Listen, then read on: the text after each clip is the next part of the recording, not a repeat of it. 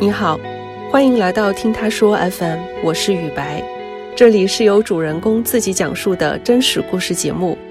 本期节目的主角冯子健是一位职业舞者，他是华南区某著名爵士舞蹈团队的创始人。最近，他带领着团队参加了一档综艺节目《起舞吧，起舞》第二季。在节目中，他加入到了金星老师的团队。在他身上到底有什么样的传奇故事呢？我们一起来听一下。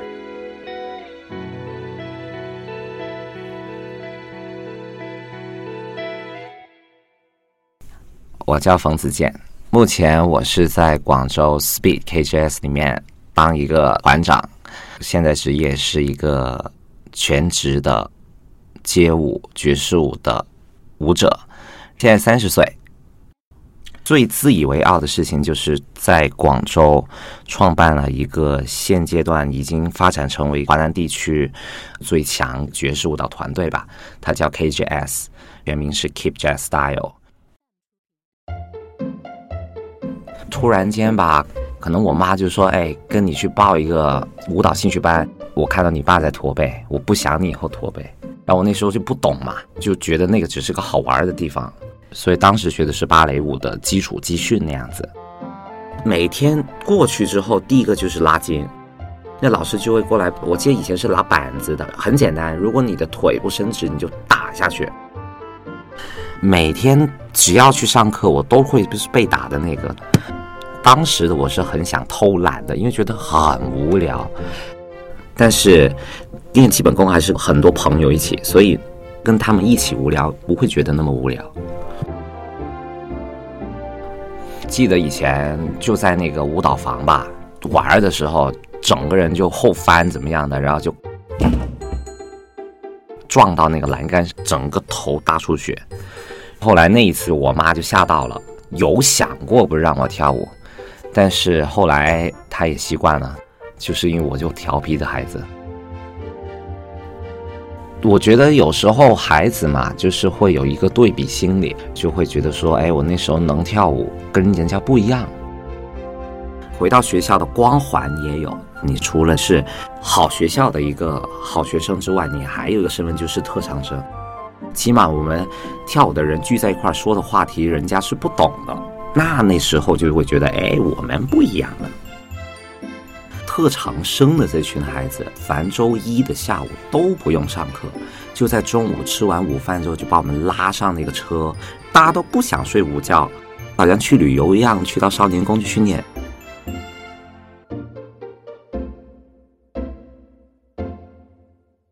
四年级的时候，少年宫是这么执行的：我们可以通过少年宫考的这个特长，能够进入一线的学校。他会问家长：“你让不让这个孩子继续学舞蹈？”我爸妈就觉得说：“哎，既然他跳那么久，也挺好的那样子，那就不要停了。”我觉得当时我爸妈已经是支持我的态度了。但是去到初三的时候，我中考之前的两个月有个演出，然后当时是要做一个男主角，我记得要跳八个双飞燕，跳到一半的时候就腿软，就整个就。啪就做不了了。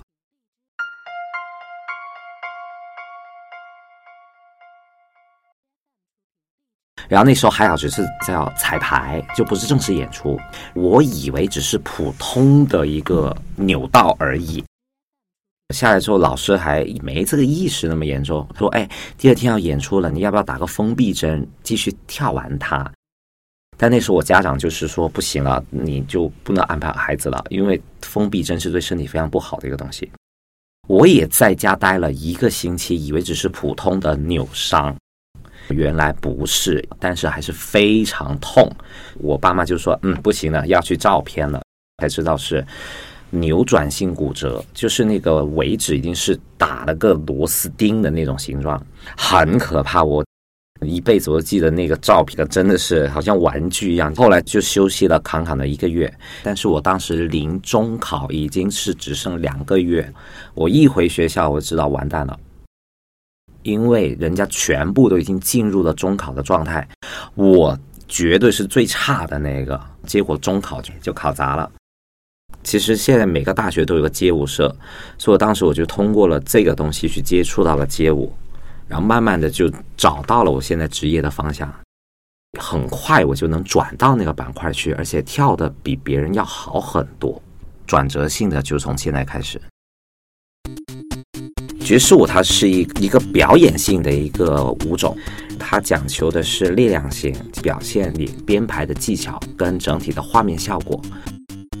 当时我第一个进入的团队是广州的 Mega Soul，教课没多久就开始已经是学生很多的情况，所以我就觉得，我既然我有这个资源，我这个条件，我为什么不办一个团队？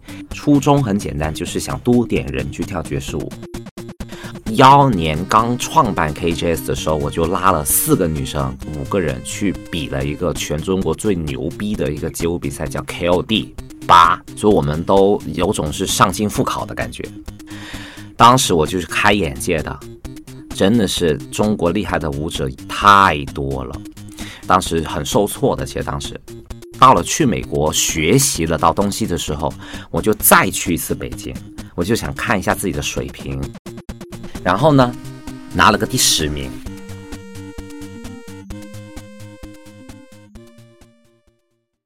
我觉得是上天赐给我的一个肯定吧，因为当时说实话，这个比赛一直都是只有前六，是没有第十名的奖项的。但是呢，因为那一年是那个比赛最多人参加起舞的那年，因为你四十选十，真的已经是很牛逼了，我们就刚好第十名。但是当时这个第十名对我来说，已经等于是冠军的重量。从什么都不是变，你开始是个东西的感觉。因为 KJS 它是我一手创造出来，这世界本来是没有的。但是通过我的努力，让它现在存在，而且放光，让人家认识来到 KJS 的人，让他有更好的发展。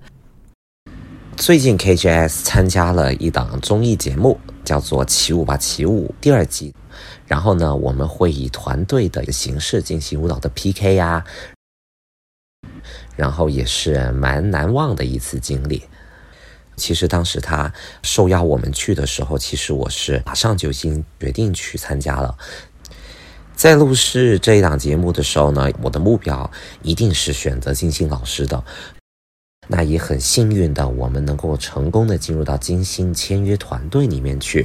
其实金星老师对 K 车评价是很高的，就他对于我们整个团队的一个整齐度，还有编排，还有团队的精神面貌来说，都是没有任何的毛病的。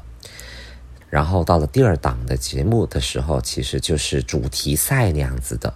主题赛我们跳的节目是一代江山，但是去到现场，我们发现。他们准备的节目，在我看来会更加的用心，跟所以我当时也做了一个很冒险的一个决定，就是在录影前的前一晚，我们把整个节目几乎从头到尾都改掉，重新编了一支《一代江山》出来，通通都翻了一新。但是问题是我们没有时间练了，而第二天是一早的录影，我们还是第一个上场的。很可怕，那个压力可能也是我跳舞那么多年以来，应该算是最紧张的一次了。到后来我自己上到舞台跳那支舞，调动作了。我是一个记动作很快，而且基本不会存在调动作的舞者。但是我很厉害的金星老师一看就说，后边的那个 solo 是不需要的。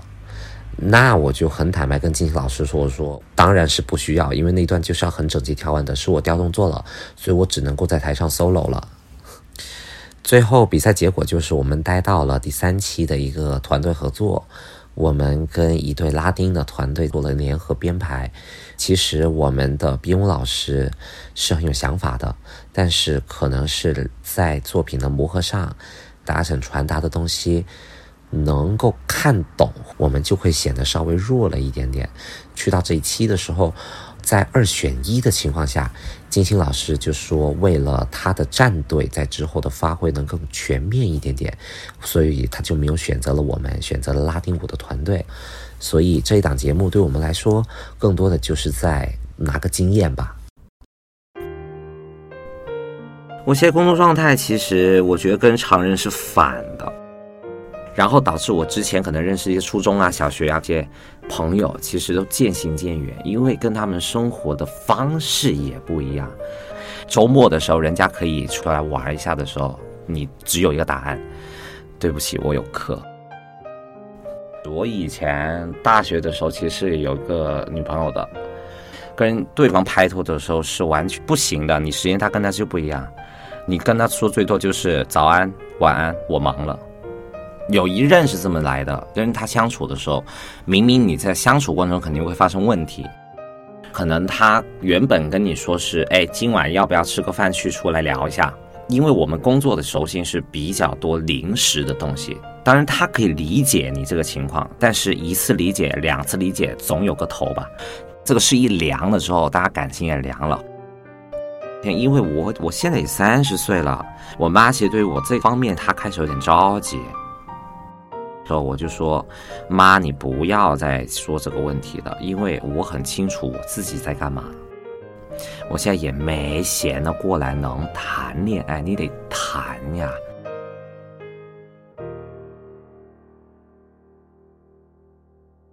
其实我有想改变一下，比如说，我想摆脱一下我跳舞的圈子，然后去尝试一点别的东西，去开拓别的圈子的相处方法。但是后来发现，你得通过跳舞去赚钱，你也通过跳舞去开拓你的知名度。你很想去 break through 这个东西，但是到后来是做不了的，因为这条路太苦了，苦的都自己知道。我的脚尾指断过，然后我的手尾指也断过。然后现在我的手为止也是直不了的，没想到也是骨折。我是七月底教课的时候，我自己的手指勾到了衣服。你骨折嘛，你肯定听到骨头有声音。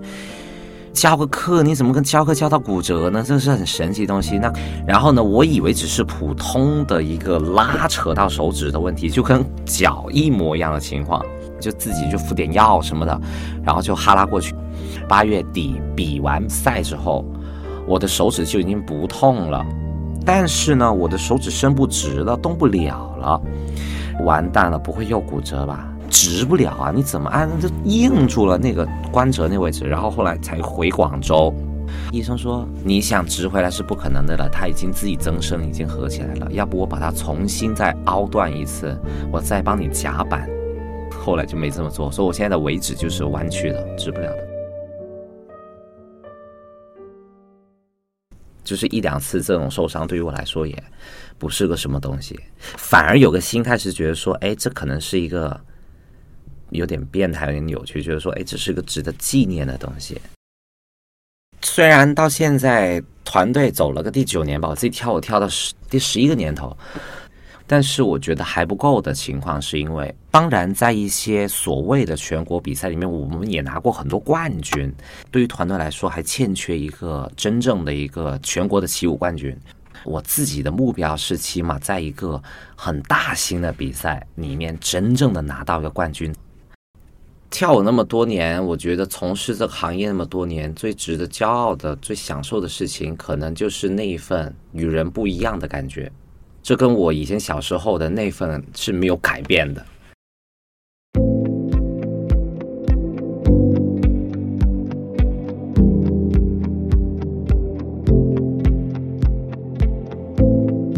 听了冯子健的故事，不知道你有什么样的感悟呢？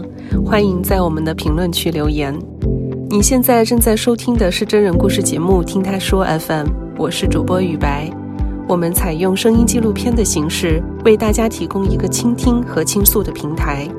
如果你想分享你的故事，或是倾诉你的困惑，请跟我们联系。愿你的每个心声都有人倾听，每个故事都有回音。